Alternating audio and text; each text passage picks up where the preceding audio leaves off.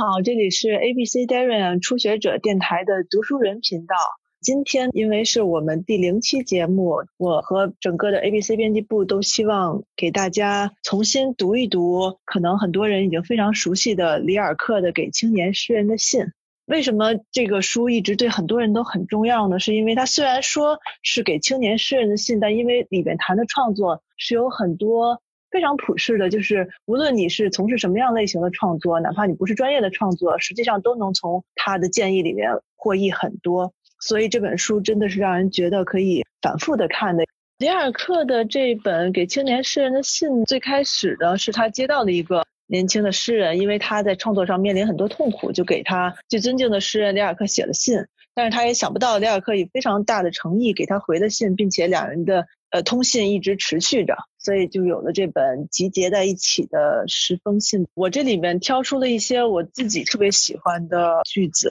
当然，我估计每个人看这本的时候，很薄的一小本，都会有自己喜欢的部分。他首先在第一封信里面，因为第一封信他想要解决这个年轻的诗人关于创作的一些苦恼，所以他里面提到了一个很重要的事情。他建议那个年轻的诗人去探索我为什么要写的理由。他甚至说，在你夜深最寂静的时刻，问问自己：我必须写吗？因为你要在自身内挖掘一个深的答复。如果这个答复表示同意，而你也能够以一种坚强、单纯的“我必须”来对答那个严肃的问题，那么你就应该根据这个需要去创造你的生活。这个是我觉得特别重要的一点。你不仅扪扪心自问，说我是不是必须要写，我是不是必须要创作，并且如果你的答复是肯定的，你就应该去根据这个需要建造你的生活。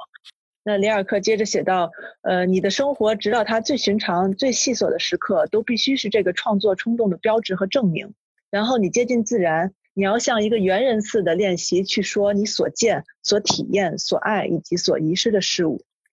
后面他接着说道：“如果你觉得你的日常生活很贫乏，你不要抱怨它，还是怨你自己吧。怨你还不够做一个诗人来呼唤生活的宝藏，因为对于创作者，没有贫乏，也没有贫瘠不关痛痒的地方。”即使你是生活在一座监狱里，狱墙使人世间的喧嚣和你的观感隔离，你不还永远具有你的童年吗？这贵重的、富丽的宝藏，回忆的宝库，你往那方面多用用心吧。不光是因为里尔克他回信很诚恳，实际上这个年轻诗人的去信也透露了很多很多人共同的问题吧。比如说，可能现在很多的年轻创作者。在他的生活中，他觉得他的生活不够有戏剧性，不够有那种冲突性，甚至只是一些日常琐碎的事情。但对里尔克来说，用他的原话说：“如果你足够做一个诗人来呼唤生活的宝藏的话，实际上这些东西都不成问题。”不过他后面也提到说，一件艺术品是好的，只要它是从必要里产生的。所以最重要的就是在发源处，你将询问的那个答案就是你是不是必须创造。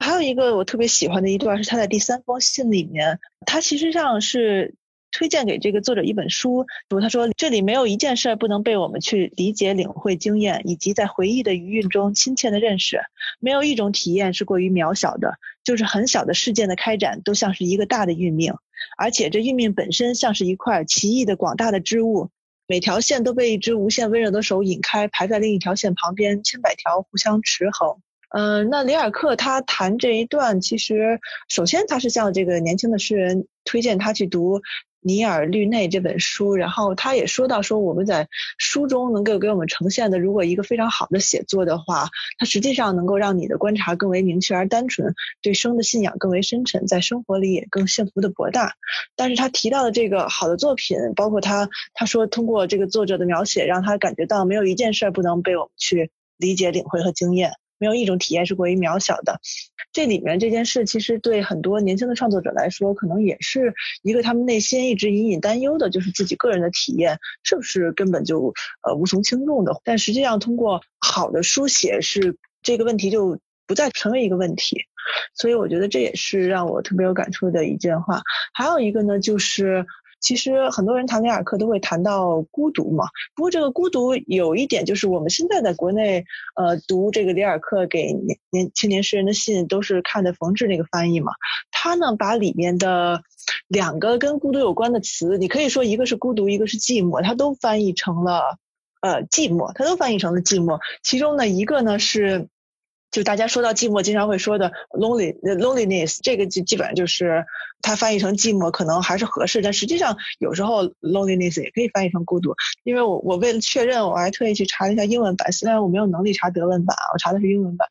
他在英文版里谈到孤独的时候，用的是 solitude 这个词。solitude 怎么说呢？它就它有一点是跟独处有关的那种孤独，所以可能呃，相对于寂寞来说，它更适合翻译成孤独。虽然那个冯志他这个版本里，在他把 solitude 也翻译成寂寞，但是我就擅自的把它替换成孤独。想给大家分享一下，这是在第八封信里面，他跟这个年轻的诗人谈到了孤独。嗯，他在信里面说到，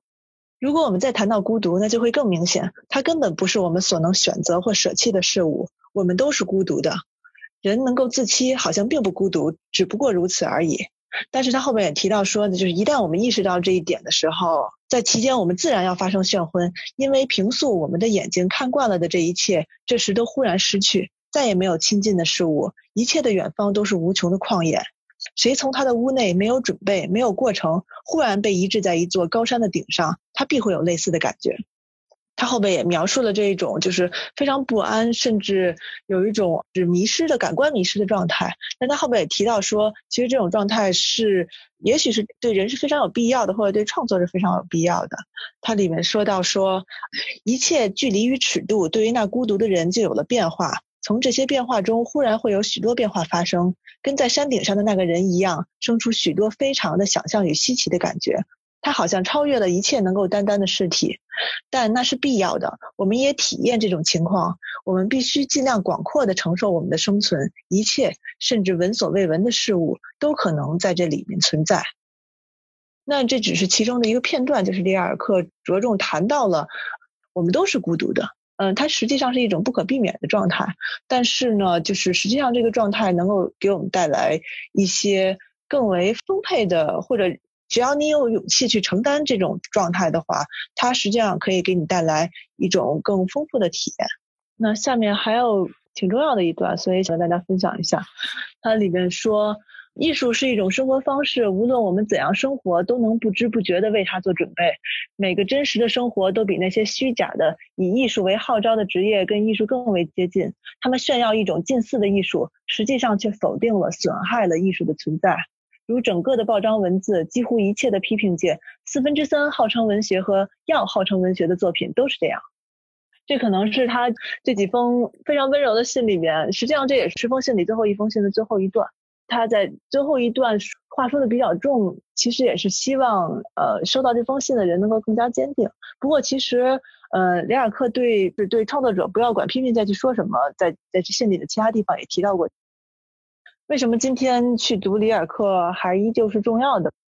他之所以重要，是因为我其实也另外找了两本书，这两本书本身也是挺值得看的。第一本书呢是。德国一个非常重要的出版人叫温塞德写的，那他供职的出版社呢，在因为在六三年收购了岛屿出版社，所以他就也成为了里尔克的出版人。因为里尔克的很多重要的作品诗集是在德国的岛屿出版社来出版的。他写的这本书其实本身谈的是作家和出版人的关系，但里面刚好有一个小的片段谈到了为什么。直到今天，里尔克的作品仍旧有他的新的活力。当然，他说的那个今天是一九七七年啊，所以就是跟我们现在稍微有一些不同。但是我觉得他里边提到了大家都觉得很有共感的三点吧。第一点就是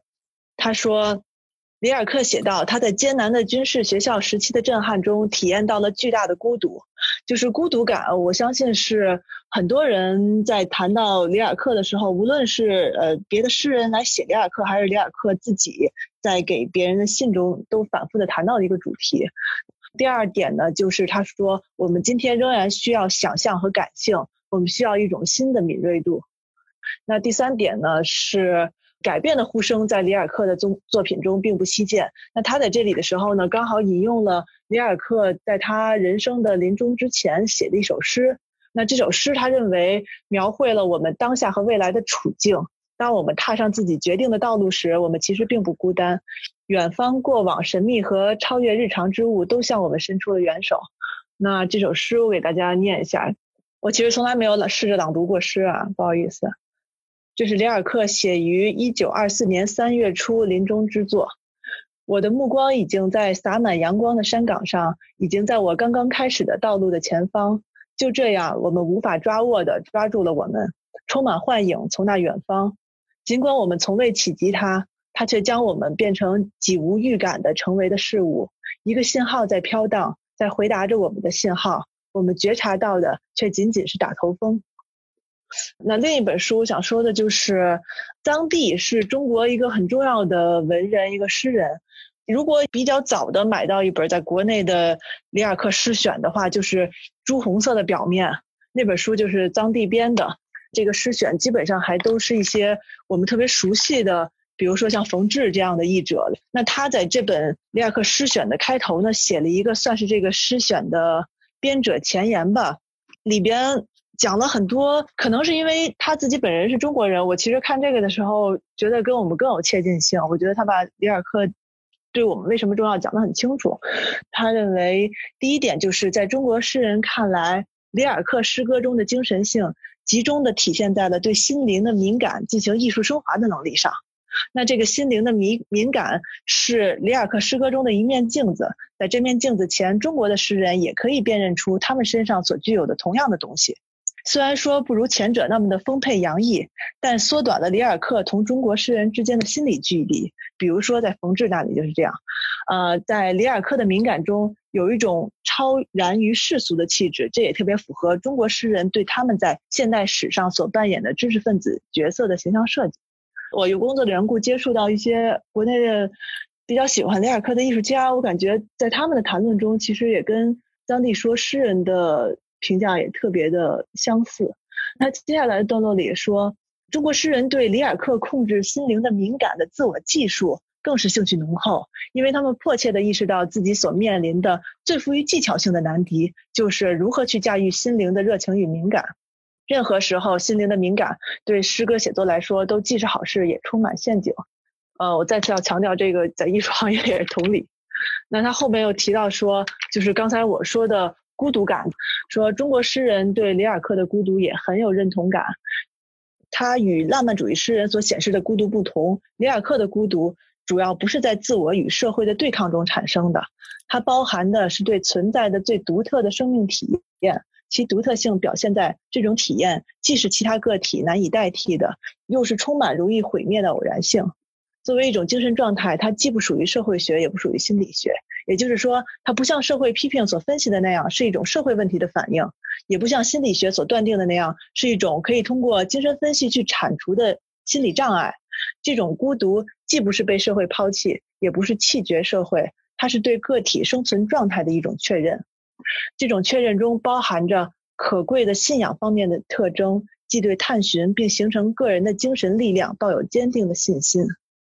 中国诗人之所以喜欢里尔克的这种孤独，也就是因为他们把它解释成了一种获得独特的艺术想象力所要付出的心理代价。不仅如此，它也被看成是维护精神主体独立性和纯洁性的一种象征。这种孤独，总的来说，它意味着一种痛苦的觉悟。这个觉悟就是说，人在其生命中所获得的体验，虽然存在着被他人理解的可能性，但他人的理解并不构成精神上的安慰。之后，他也提到说，所以里尔克的这种孤独，虽然说，呃，关于他的评价肯定意味着一种珍贵的理解，但是很明显，这种理解是不可能消消除里尔克的孤独的，因为这种孤独也并不是以误解为前提，所以他也并不会由于人们的理解而消失。我觉得这可能是很多艺术家心中的那个孤独的状态，就是他并不是某一种说啊，我跟社会上相处，并不是这么简单的一个东西，它更像是。呃，就是创作者的一种生存的状态，它不是因为我没法跟这个社会达成某一种更健康的关系而形成的孤独，所以它也不会因为这些技术上的处理可以消除这个孤独，所以孤独变成了一种存在的状态。其实今天我虽然名目上说是给大家分享里尔克自己写的给青年诗人的信，但其实说了好多别人写里尔克的东西，但是我个人还是觉得大家最好。亲自去读一下这本小册子，然后可以在一个非常安静的夜深人静的时候去读，它里边一定有一些句子能够跟你个人产生关系，那可能是更重要的。就像我今天读的这些也是跟我个人产生关系的一样。这就是今天的读书人频道，再见。I be mirror. Reflect what you are in case you don't know. I be the wind, the rain, and the sunset. light on your door to show that you're home. When you think the night has